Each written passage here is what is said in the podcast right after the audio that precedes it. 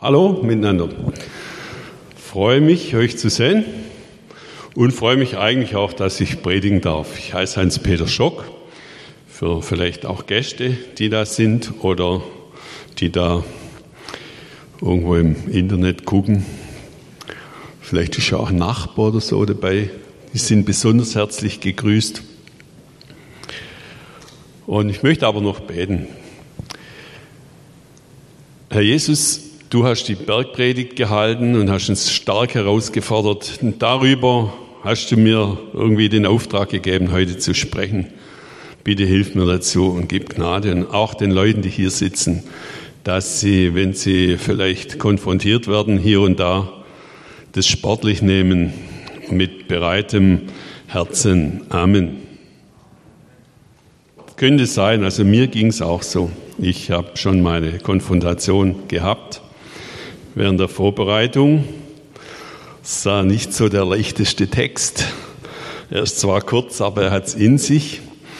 Und zwar für die, die es vielleicht nicht genau wissen, als Skala-Gemeinde, wo ich ein lebendiges Mitglied davon bin, äh, bearbeiten wir gerade die sogenannte Bergpredigt. Das sind Worte, die Jesus in göttlicher Vollmacht zu seinen Jüngern und einer größeren Zuhörerschaft geredet hat. Und die für jeden von uns, die wir im Nachfolgen auch gelten. Letzten Sonntag hat ein Freund von mir, von unserer Gemeinde, der Reinhard, gepredigt über die acht Segensworte. Die hat er ausgelegt und das hat auch mich und uns sehr berührt. Heute hören wir, was Jesus weitergesagt hat. Ihr seid das Salz der Erde. Matthäus 5, Vers 13 bis 16. Wenn nun das Salz nicht mehr salzt, womit soll man salzen? Es ist zu nichts mehr Nütze, als dass man es wegschüttet und lässt es von den Leuten zertreten. Ihr seid das Licht der Welt. Es kann die Stadt, die auf einem Berg liegt, nicht verborgen sein. Man zündet ja auch nicht ein Licht an und setzt es unter einen Scheffel, sondern auf einen Leuchter. So leuchtet es allen, die im Hause sind. So lasst euer Licht leuchten vor den Leuten, damit sie eure guten Werke sehen und euren Vater im Himmel preisen. Bis dahin aus der Bergpredigt. Ich habe darüber gebrütet. Das ist ein Thema, wo es schon endlos viele Menschen darüber gepredigt haben. Aber egal, was will Jesus uns sagen, was wollte er mir sagen, wie soll ich es euch rüberbringen? Mal sehen. Salz und Licht haben etwas gemeinsam. Beides wird auch dann bemerkt, wenn es nur wenig da ist oder ganz klein ist. Wenige Salzkörnchen machen schon einen Unterschied in der Suppe. Ein einziges Kerzenlicht kann einen riesigen Unterschied machen. In einer dunklen Kammer oder als Beispiel in der thailändischen Höhle von Tam Luang, wo die 13 Jungs mit ihrem Trainer, wenn ich richtig recherchiert habe, zehn Tage lang ohne Licht eingeschlossen waren.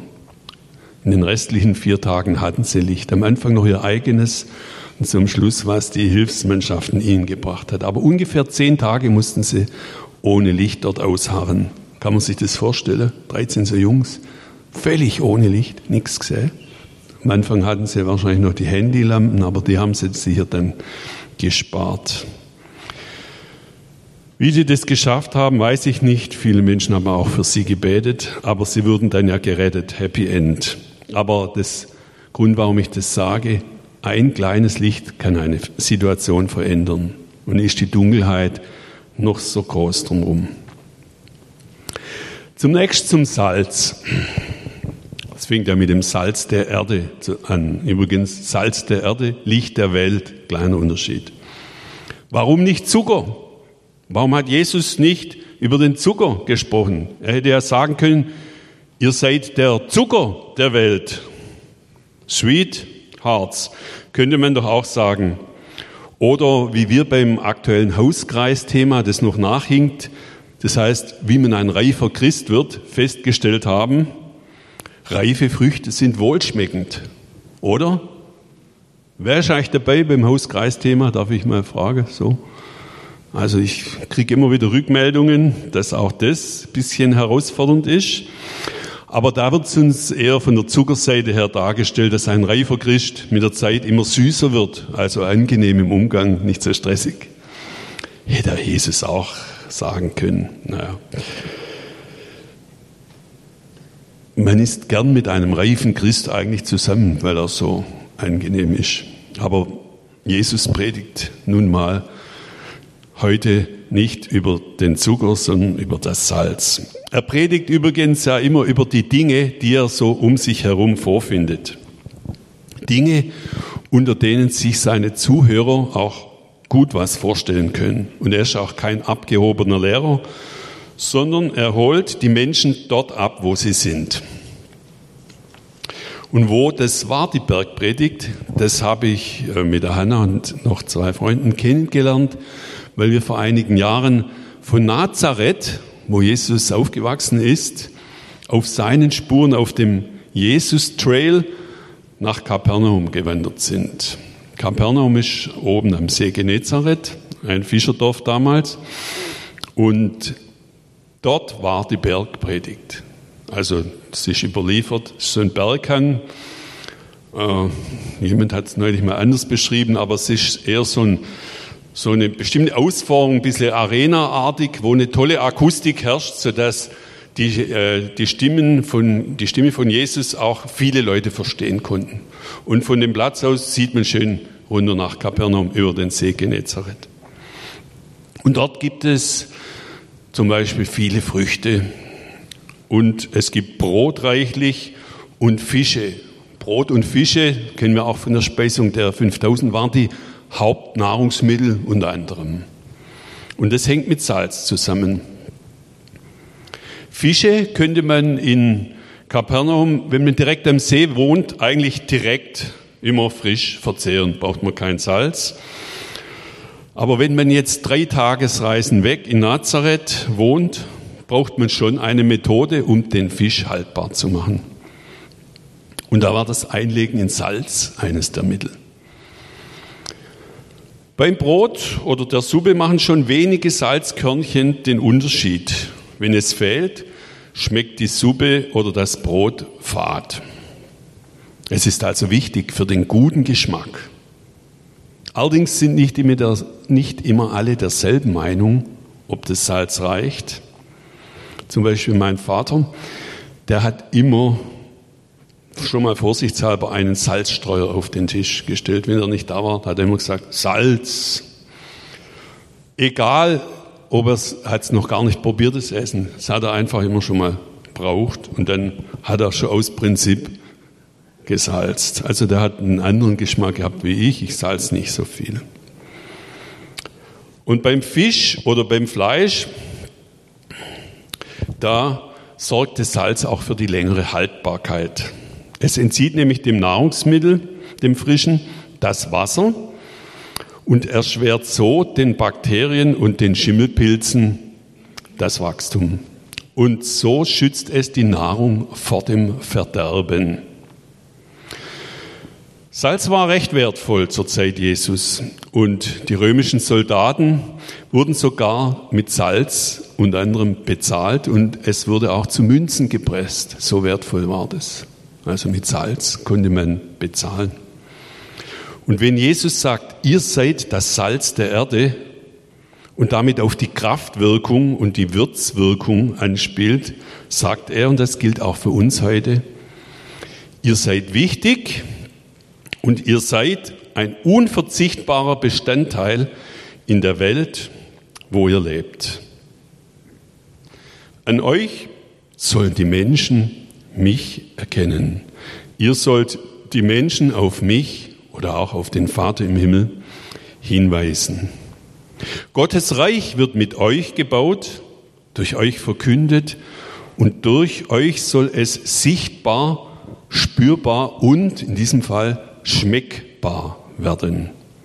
Auch wenn ihr in der Minderheit seid, nur ein paar Körnchen sollte man euch bemerken. Wenn ihr nicht da wärt, wenn ihr also fehlt, würde man es auch gleich bemerken. Da fehlt was, kein Salz. Ist das bei uns so?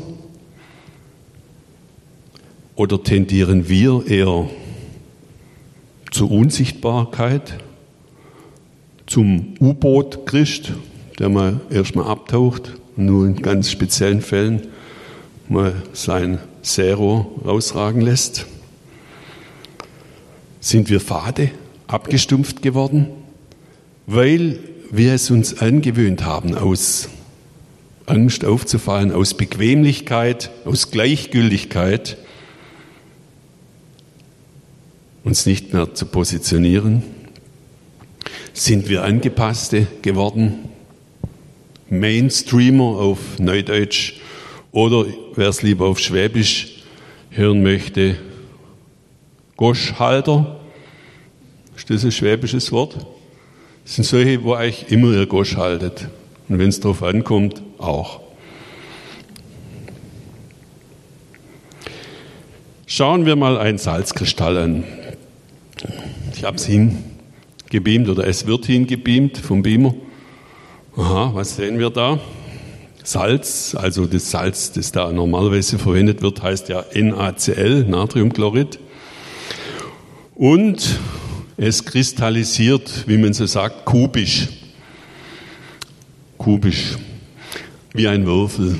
Und zwar, wenn es jetzt zum Beispiel aus dem Toten Meer, haben die das ja auch gewonnen, oder auch aus dem Meer, so ein salzhaltiges Wasser, im Totenmeer war es besonders salzhaltig, herausgenommen wird und in, in so flache Becken reingetan wird, was die heute noch machen. Und dann kommt die Sonne und verdampft äh, das Wasser und der Salzgehalt wird immer größer, bis es dann irgendwann als Kristall auskristallisiert. Und so sieht es aus. Ihr kennt es ja vom Salzstreuer in kleinem. Wenn man jetzt auf so einen großen Bröckel draufhaut mit dem Hammer, zerfällt er in lauter kleinere Bröckel, die alle auch wieder kubisch sind. Kubisch und ähnlich kubisch Kombinationen. Aha, was sehen wir? Das hatte Jesus auch gewusst, weil er hatte auch Salz in Form von so Kristallen dabei, kleineren oder größeren. Das hat eine scharfe Kante. Das ist klar konturiert. Es hat eine Form. Und es würzt. Das ist ein Bild für uns, wie wir sein sollen. Ich nehme es ja schon vorweg, wir sollen ja sein wie Salz. Jesus fordert uns auf, klare Kante zu zeigen. Also nicht immer soft, nicht immer everybody's darling. Das ist nicht sein Plan für uns.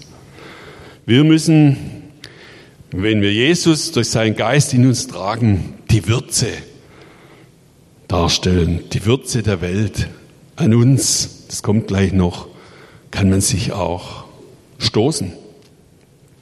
Er sagt, bleibt in meinem Wort, haltet die Wahrheiten Gottes klar und kompromisslos, haltet sie in Ehren, auch wenn es euch etwas kostet.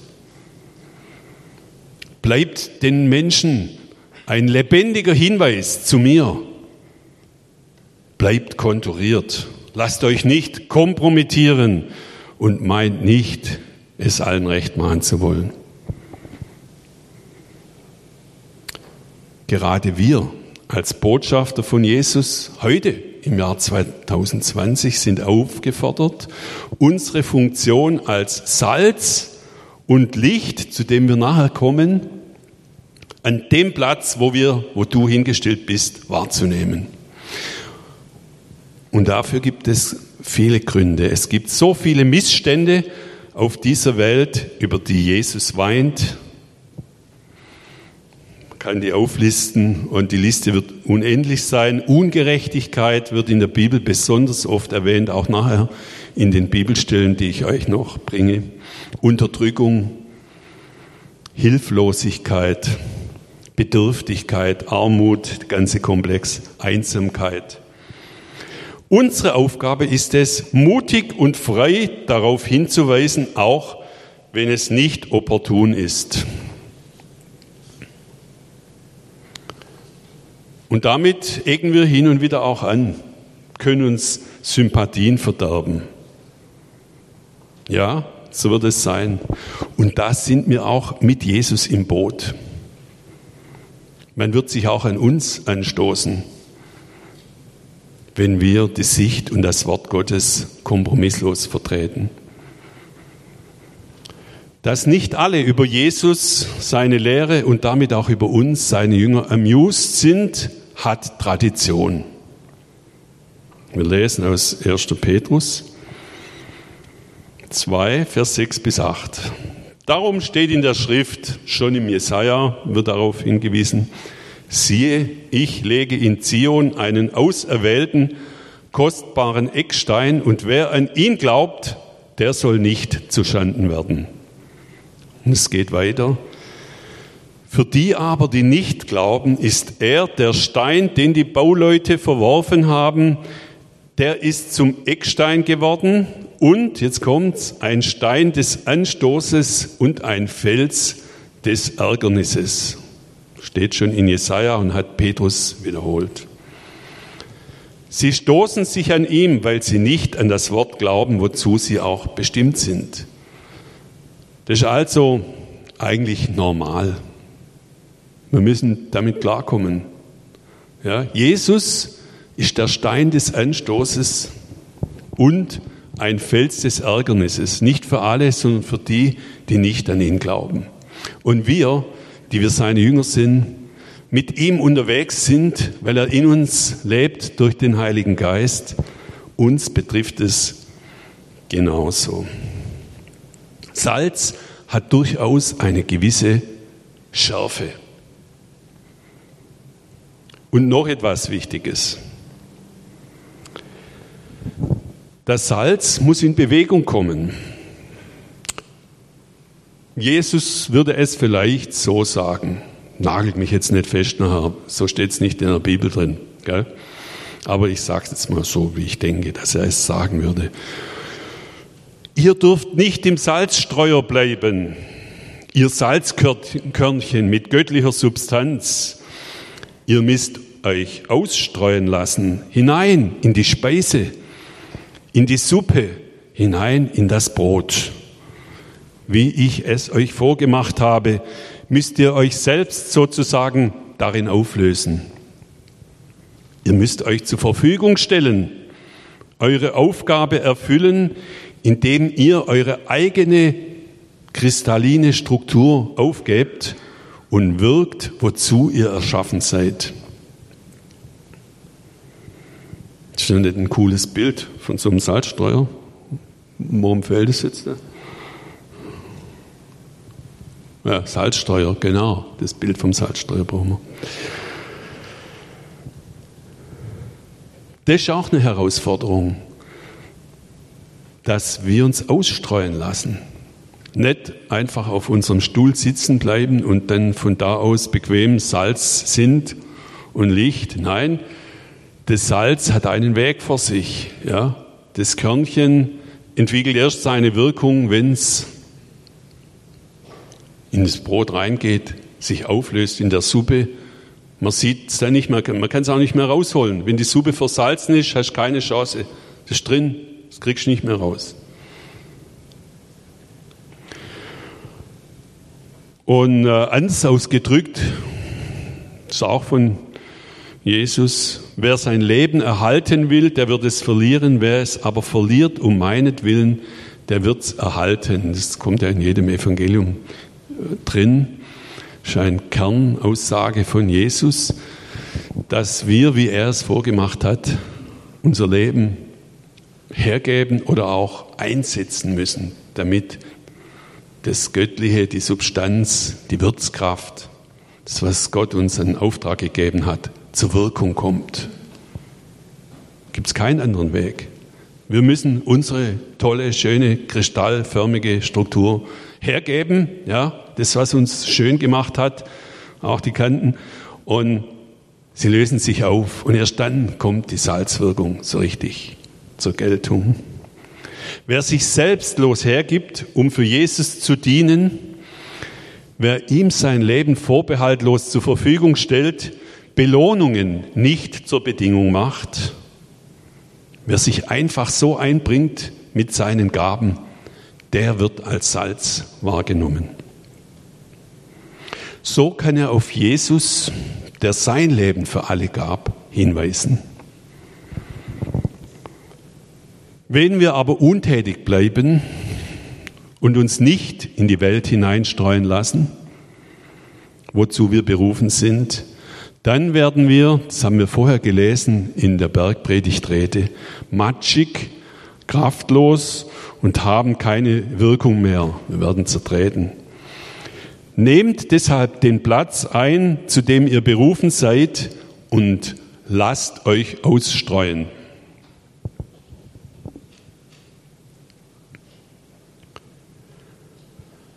Noch zur Wirkung des Salzes als Konservierungsmittel. Ist recht ergiebig, das Salz.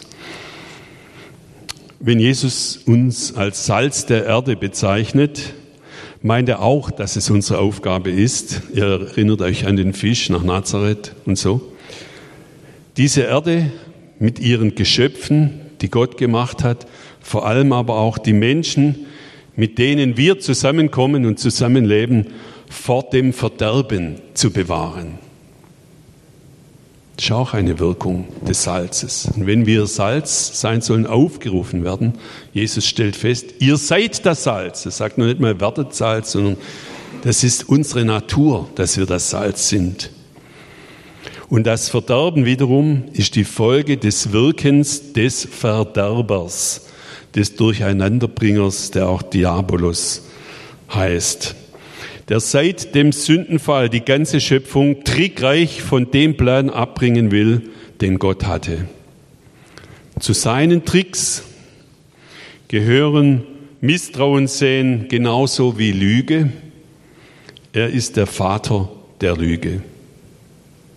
Folge seines Werkes sind Ungehorsam gegen Gott und seine Gebote.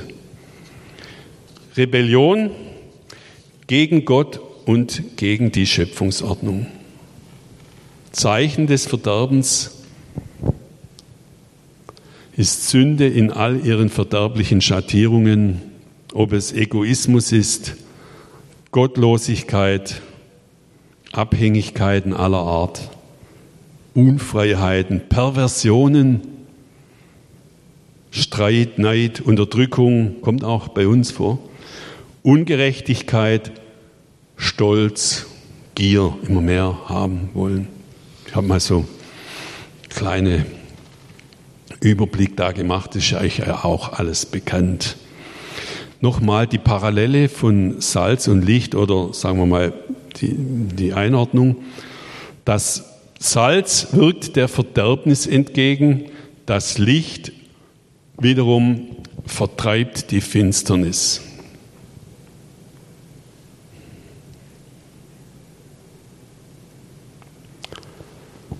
Kommen wir zum Licht. Die beiden Dinge hängen ja zusammen.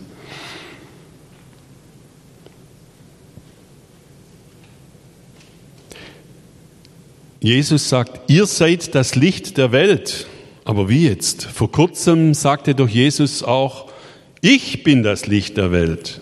Das wird von Johannes 8, Vers 12 beschrieben. Und da steht weiter, wer mir nachfolgt, der wird nicht wandeln in der Finsternis, sondern der wird das Licht des Lebens haben. Das ist also leicht zu verstehen, okay? Wenn Jesus sagt, er ist das Licht der Welt und wenn wir ihm nachfolgen, werden wir das Licht des Lebens haben. Jesus lebt dann in uns und wenn unser Licht leuchtet, wenn Jesus in uns ist, dann sind wir auch das Licht der Welt. Wir sind dann ein Stück Jesus, das da unterwegs ist. Und das ist noch einfach zu verstehen. Zu Beginn der Schöpfung lesen wir, es war dunkel und Chaos, chaotisch. Da sprach Gott, es werde Licht. Habe jetzt keine Folie. Die Bibelstelle kennt ihr, so fängt ja ungefähr die Bibel an. Und es wurde Licht. Gott ist Licht Gott ist auch Liebe, Licht und Liebe, das ist ungefähr das Gleiche. Kennen wir von einem anderen Gemeindethema. Und deshalb kann Gott auch Licht machen, wo und wann er will. Er hat die Schöpfungskraft, seine gebündelte Liebe in die Erschaffung der Welt und in jedes einzelne Geschöpf hineingelegt. Er hat uns als Ebenbild Gottes gemacht, dich und mich. Und an seiner Schöpfung sollen wir seine Herrlichkeit erkennen. Aber seit dem Sündenfall wissen wir, es gibt da ein Drama, nämlich der ehemalige Engel des Lichts, auch Luzifer genannt, das ist der gleiche wie vorher der Diabolo, der sein wollte wie Gott, hat eine große Rebellion auf, ausgerufen und wirkt seither als Herr der Finsternis, wird er bezeichnet, dem göttlichen Plan entgegen. Und weite Teile der Welt sind vorübergehend unter seiner Kontrolle. Dagegen das Reich Gottes steht unter der Herrschaft von Jesus. Der sagt, ich bin das wahre Licht der Welt. Es ist erkennbar. Es ist schon gekommen. Es wird gebaut. Heute, während wir hier sitzen, hier in diesem Gottesdienst, in deinem Herz, an manchen Stellen, Gott sei Dank, die Welt, in der wir leben, ist auch an vielen Stellen schön und wunderbar. Vieles scheint noch intakt, aber wenn man genau hinschaut, vieles auch nicht.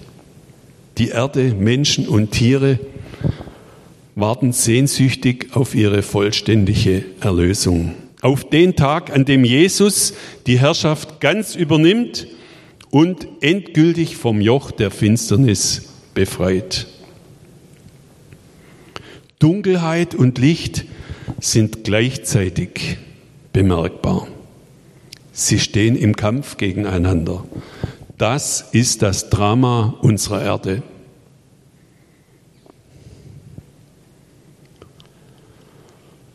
Bei meinen Recherchen bin ich auf was Interessantes gekommen, nämlich auf einen Film, der den Namen hat Salz der Erde. Hat jemand diesen Film gesehen?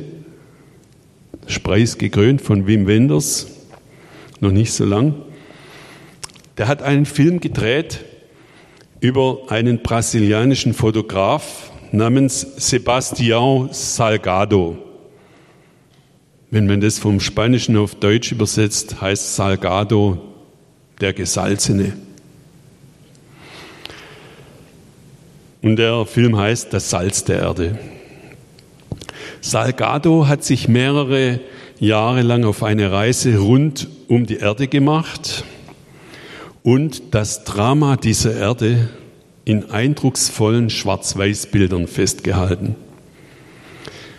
Diese sprechen für sich, ohne viel Text, von einer Welt, die verwundet ist, leidet von einer Welt, die sehnsüchtig auf ihre Erlösung wartet. Ich war fasziniert von den Bildern von Sebastião Salgado und habe euch deswegen jetzt eine kleine Auswahl mitgebracht. Genau gesagt habe ich sie noch reduziert, wo ich meinen Vortrag meinen Kritikern unterlegt habe. Jetzt sind es bloß noch fünf Stück übrig geblieben. Lehnt euch mal zurück. Das heißt, eigentlich rütteln die eher auf. Also wenn ihr euch zurücklehnt, müsst ihr euch dann nachher vielleicht wieder aufsetzen. Und wir werden jetzt gleich äh, fünf Bilder von Sebastião Salgado sehen. Die sind nicht brutal, aber gefühlvoll. Guckt sie euch einfach an. Ich werde vielleicht kleins paar Worte dazu sagen, mehr nicht. Lasst sie einfach mal auf euch wirken. Unter dem Motto, wir sind das Salz der Erde. Das ist ein Flüchtlingscamp. Braucht man nicht viel dazu sagen. Die Erde braucht uns, die Welt braucht uns. Es gibt viel zu tun. Das Salz muss wirken und das Licht Gottes auch. Ich wollte jetzt euch nicht mit diesen Bildern allein lassen sondern wie ich vorher schon sagte, Dunkelheit und Licht im Drama dieser Erde sind gleichzeitig bemerkbar im Kampf gegeneinander. Parallel da, je nachdem, wie wir gucken, wo wir sind. Und so habe ich paar Bilder zusammengestellt von mir, die eigentlich zeigen, dass auch das Reich Gottes da ist, die Schönheit Gottes sichtbar ist und das Reich Gottes auch sich ausbreitet. Es ist Hoffnung da. Das ist ein Bild von einer Amsel. Peter, du hast vorher einen Vers gesagt, dass wir die Güte Gottes mit unserem Lied und die Amsel, halt ein bisschen langsamer, die singt mir immer das Lied, wenn ich auf der Terrasse sitze. Das ist zu schnell. Muss ein bisschen langsamer machen. Die Amsel singt das Lied Gottes. Die Schöpfung ist auch wunderbar anzuhören und anzusehen. Letzthin auf einer schönen Tour mit unseren Freunden Andrea und Thomas. Einfach so, neben der Straße, in der Nähe vom Wental. Teile unserer Familie mit Babys. Wie freuen sich die Kinder, wenn wieder ein neues, die, die Eltern, wenn wieder ein neues Geschöpf, langsamer, ein neues Geschöpf auf die Welt kommt, ein Wunder Gottes, Reich Gottes im Kleinen, Gottes Schöpfung ursprünglich anzuschauen, schön anzuschauen. Kinder, die sich freuen, Familien, die intakt sind, das gibt's. Das gibt's auch. Generationen, die sich einander zuwenden, die nicht immer bloß catchen, wer kriegt mehr von dem blöden Kuchen. Oder das, habe die These um Erlaubnis gefragt, Reich Gottes weit fort in Madagaskar bauen, ja, Hoffnung bringen dort. Oder das habe ich von der Bibelliga geklaut. Die Menschen, welches Land war das nochmal? Stopp jetzt mal. Die sich freuen, wenn jemand zu ihnen Bibeln bringt, das Wort Gottes. Das Reich Gottes breitet sich aus. Wir gehen nochmal in die Bibel, in den Epheser 5, Vers 8. Ich glaube nicht bis 14, bis 12 oder bis 11 bloß. Das habe ich jetzt nicht mehr geändert. Denn ihr wart früher Finsternis. Nun aber seid ihr Licht in dem Herrn. Wandelt als Kinder des Lichts. Und die Frucht des Lichts ist lauter Güte, Gerechtigkeit und Wahrheit Prüft, was dem Herrn wohlgefällig ist und habt nicht Gemeinschaft mit den unfruchtbaren Werken der Finsternis, sondern deckt sie vielmehr auf. Das Licht deckt auf das Verborgene, was die Finsternis verstecken möchte. Das Okkulte. Die Frucht des Lichts ist Güte, Gerechtigkeit und Wahrheit. Wer erinnert sich an die drei Begriffe noch? Es waren die drei Farben der Liebe. Das müsstet ihr eigentlich gewusst haben. Güte, Gerechtigkeit und Wahrheit gehören zusammen, bilden einen schönen Dreiklang. Der taucht hier auf. Das Licht bewirkt Gutes und bringt Frucht. Es breitet sich aus durch uns, es kommt von Gott, es breitet sich durch uns, seine Nachfolger aus, durch seine Gemeinde. Gottes Reich wird gebildet. Die Frucht des Lichts soll an uns gesehen werden. Güte, Gerechtigkeit und Wahrheit werden an uns, den Kindern des Lichts, gesehen. Das Licht bringt auch Ungerechtigkeiten vor den Thron Gottes. Gerechtigkeit. Du und ich bringen als Träger des Lichts Ungerechtigkeit vor den Thron Gottes und schaffen Gerechtigkeit. Das Licht Gottes und damit auch jeder von uns als Träger des Lichts, und Jesus sagt ja, ihr seid das Licht der Welt, ist unsere Natur. Es ist gut, lebensspendend, heilsam, es ist im Einklang mit Gott Gott wohlgefällig.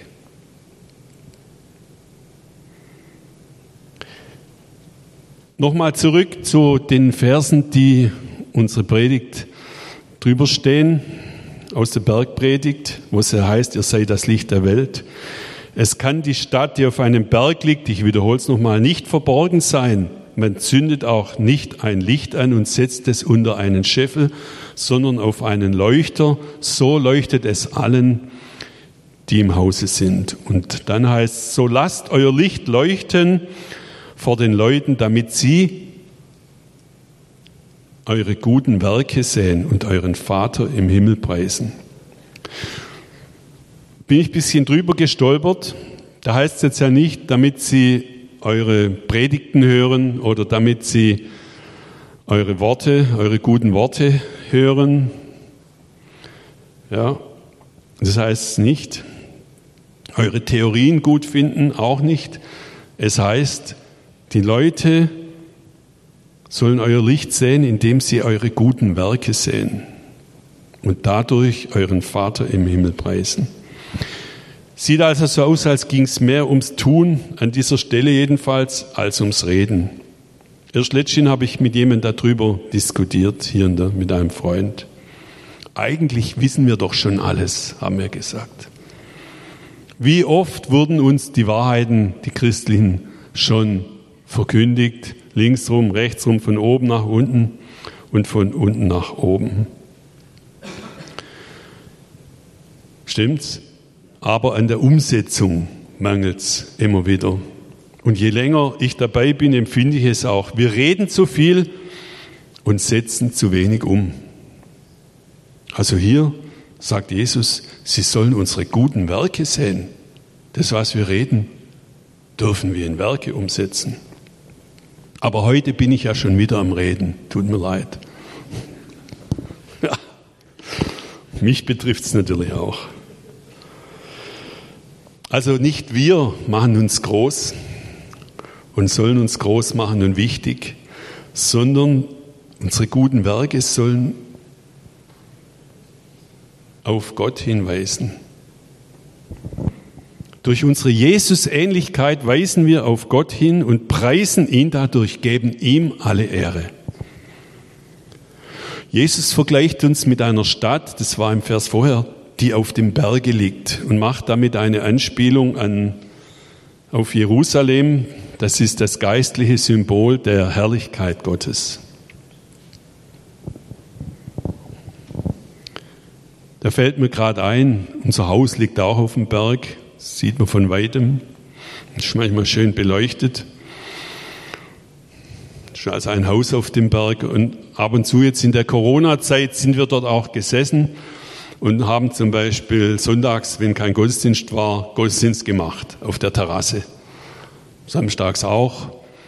Und äh, während der Woche auch Podcast gehört und so. Und haben auch oft gesungen. Wir versuchen dann nicht übertrieben laut zu singen, weil wir wollen die Nachbarschaft jetzt auch nicht ungebührlich beschallen, falls jetzt ein Nachbar zuhört. Gell? Bitte vergebt uns, wenn wir dann auch hin und wieder zu freudig sind oder zu laut.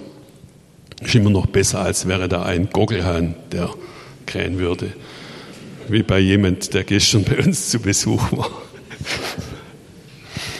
Aber das hilft den Leuten wenig, wenn der äh, bloß von oben schlaue Sprüche herunter, schöne Lieder schallen. Das manchen gefällt's, aber es muss schon auch dein Leben insgesamt dann passen. Und eine jemand, sag ich mal, hat einen Hinweis gegeben, unten an der Straße, von wo aus man dann nach oben sieht, ist so unser Eingangstor, so ein Block, wo die Briefkästen eingebaut sind mit so einem schmiedeeisernen Gitter drauf.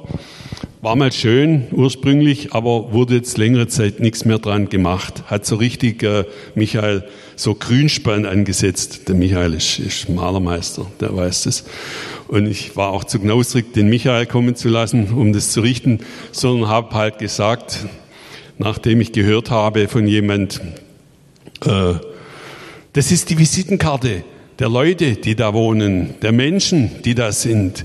Und wenn es da unten so grünspannmäßig aussieht, ich sage jetzt mal nicht, was die noch gedacht hat, war vielleicht, kann ich auf die schöne Musik da oben auch verzichten. Also die Leute machen sich ein Bild von uns insgesamt, wie wir so daherkommen. Die gucken unser Auto an, die gucken den Eingang an, ob er Grünspann hat oder nicht. Jedenfalls, ich habe mir natürlich alle Materialien geholt und habe drei Tage lang das Ding sehr ordentlich bearbeitet. Und jetzt sagen alle Nachbarn, super jetzt, gigantisch. Ich habe so viel Lob gekriegt von den Nachbarn, die da vorbeilaufen. Ich dachte es gar nicht, dass das mein Image so dermaßen jetzt angetürnt hat und nebenbei auch noch gute Gespräche führen können mit den Nachbarn. Auch Recht Gottes Gebot. Ja, das ist mir jetzt gerade so gekommen, steht nicht auf dem Zettel. Also die Stadt auf dem Berge, wir sollen nicht das Licht unter den Scheffel stellen, das hat der Luther so übersetzt, das ist ein bekannter Spruch, da heißt es ja, stellt ein Licht nicht unter den Scheffel, das heißt zum Beispiel, verkauf dich nicht zu billig, wenn du jetzt in Gehaltsverhandlungen bei deinem neuen Arbeitgeber eintrittst, äh, dann tritt er entsprechend auf, zieh dich gut an und stell dein Licht nicht unter den Scheffel. Oder wenn du in der Gemeinde irgendwo antrittst, ist ja egal. Nee, das lassen wir weg. Aber wir haben schon eine Position bei Gott. Seine Kinder sind nicht der Abschaum dieser Welt. Sie sind nicht der Dreck, auf dem man herumtrampelt. Sie sind auch keine Kellerkinder, obwohl es manchmal so aussieht. Je nachdem, wie man hinsieht. Wie man hinsieht. Um die Ehre, die Jesus seinen Kindern verliehen hat, richtig zu sehen, braucht es, das ist aus der Bibel ein sehr schönes Wort, die erleuchteten Augen des Herrn. Das gilt auch für seine Gemeinde. Und dazu lese ich euch Epheser 1, Vers 18 und 19. Und er gäbe euch erleuchtete Augen des Herzens, damit ihr erkennt, zu welcher Hoffnung ihr von ihm berufen seid. Wie reich die Herrlichkeit seines Erbes für die Heiligen ist und wie überschwänglich groß seine Kraft an uns ist, die wir glauben durch die Wirkung seiner mächtigen Stärke. Das ist ein gigantisches Bibelwort. Es geht noch weiter, also genauso stark weiter. Wer will, muss dann weiterlesen zu Hause. Vers 20, 21 wird nochmal eins draufgesetzt. Aber die Zeit ist ja auch begrenzt. Will sagen, wir müssen unser Licht als Kinder des Lichts, als Träger des Lichts Gottes, des Echten, nicht verstecken. Wir müssen uns nicht unter den Scheffel stellen. Ja, wir dürfen unser Licht leuchten lassen. Das heißt auch, wir müssen diese Stellung einnehmen, die Gott für uns gegeben hat, indem wir erleuchtete Augen des Herzens haben und dann erkennen, was unsere Stellung ist, wozu wir berufen sind. Wir sind Salz, das eine Wirkung hat. Das sagt er nicht, werdet irgendwie Salz, sondern er sagt ja, Jesus sagt, ihr seid das Salz, ihr seid das Licht. Er stellt es fest, das ist unsere Natur, sage ich jetzt schon zum dritten Mal, aber macht nichts. Und wie überschwänglich groß seine Kraft an uns ist. Die Kraft, die das Salz hat, um zu wirken, dass man merkt, dass es da ist, ist seine Kraft. Sie ist überschwänglich groß an uns und durch uns, wenn wir bereit sind, uns aus dem Salzstreuer heraus zu begeben hinein oder auch im Beispiel des Lichts, wenn wir unser Licht nicht wegpacken und verstecken, wir sind eh nichts. Also wir auf uns Christen hat in Schondorf hier keiner gewartet. Das ist falsch. Das ist eine Lüge des Teufels. Das brauchen wir nicht glauben. Wir sind Licht und unser Licht darf strahlen. So wie auch unser Salz Würzkraft hat, weil die Kraft, die herrliche und große Kraft von Jesus Christus in uns drin ist. Und seine Stärke eine mächtige Wirkung hat. Es ist geistliche Realität. Ich komme schon langsam zum Schluss. Ich habe noch ein, ein Edding nachher. Werdet euch bewusst, wer wir sind. Wir sind das kraftvolle Salz der Erde, dass Gottes Heiligkeit und Herrlichkeit in der Welt, wo es sich hineinstreuen lässt, repräsentiert. Und wir sind die Kinder des Lichts, die wir selbst das Licht Jesu in uns haben und so mit großer Strahlkraft den Menschen den Weg zu Gott weisen können. Lasst das Licht Gottes, das in uns ist, leuchten. Und dann geschieht noch etwas Wunderbares. Das Licht Gottes breitet sich aus und wir geben es weiter an andere. Ich denke, das war okay für heute. Das reicht euch, darüber könnt ihr nachdenken. Ihr könnt jetzt zu Hause später, nächste Woche, so wie ich es auch gemacht habe, mich hat diese Predigt persönlich zuerst sehr angesprochen. Und ich habe mir überlegt, bin ich überhaupt Salz? Bin ich überhaupt wirklich ein Licht? Wenn ich mich hinter meinem Computer verstecke und eine Predigt mache, irgendwie zu Hause am Haus rumbastle,